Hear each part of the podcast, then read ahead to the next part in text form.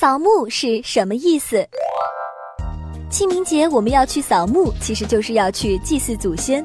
清明祭祀的方式或项目各地有所不同，而常见的做法由两部分内容组成：一是整修坟墓，二是挂烧纸钱供奉祭品。扫墓时首先要修整坟墓，其做法主要是清除杂草，培添新土。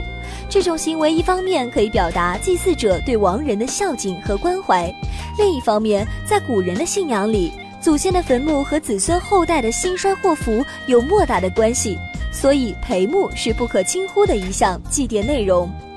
清通里把修整坟墓解释为扫墓名称的来由，就是给祖先墓碑周围打扫一下，把泥土擦擦掉，把杂草除除掉，再放上一些鲜花之类的，以表思念和敬意。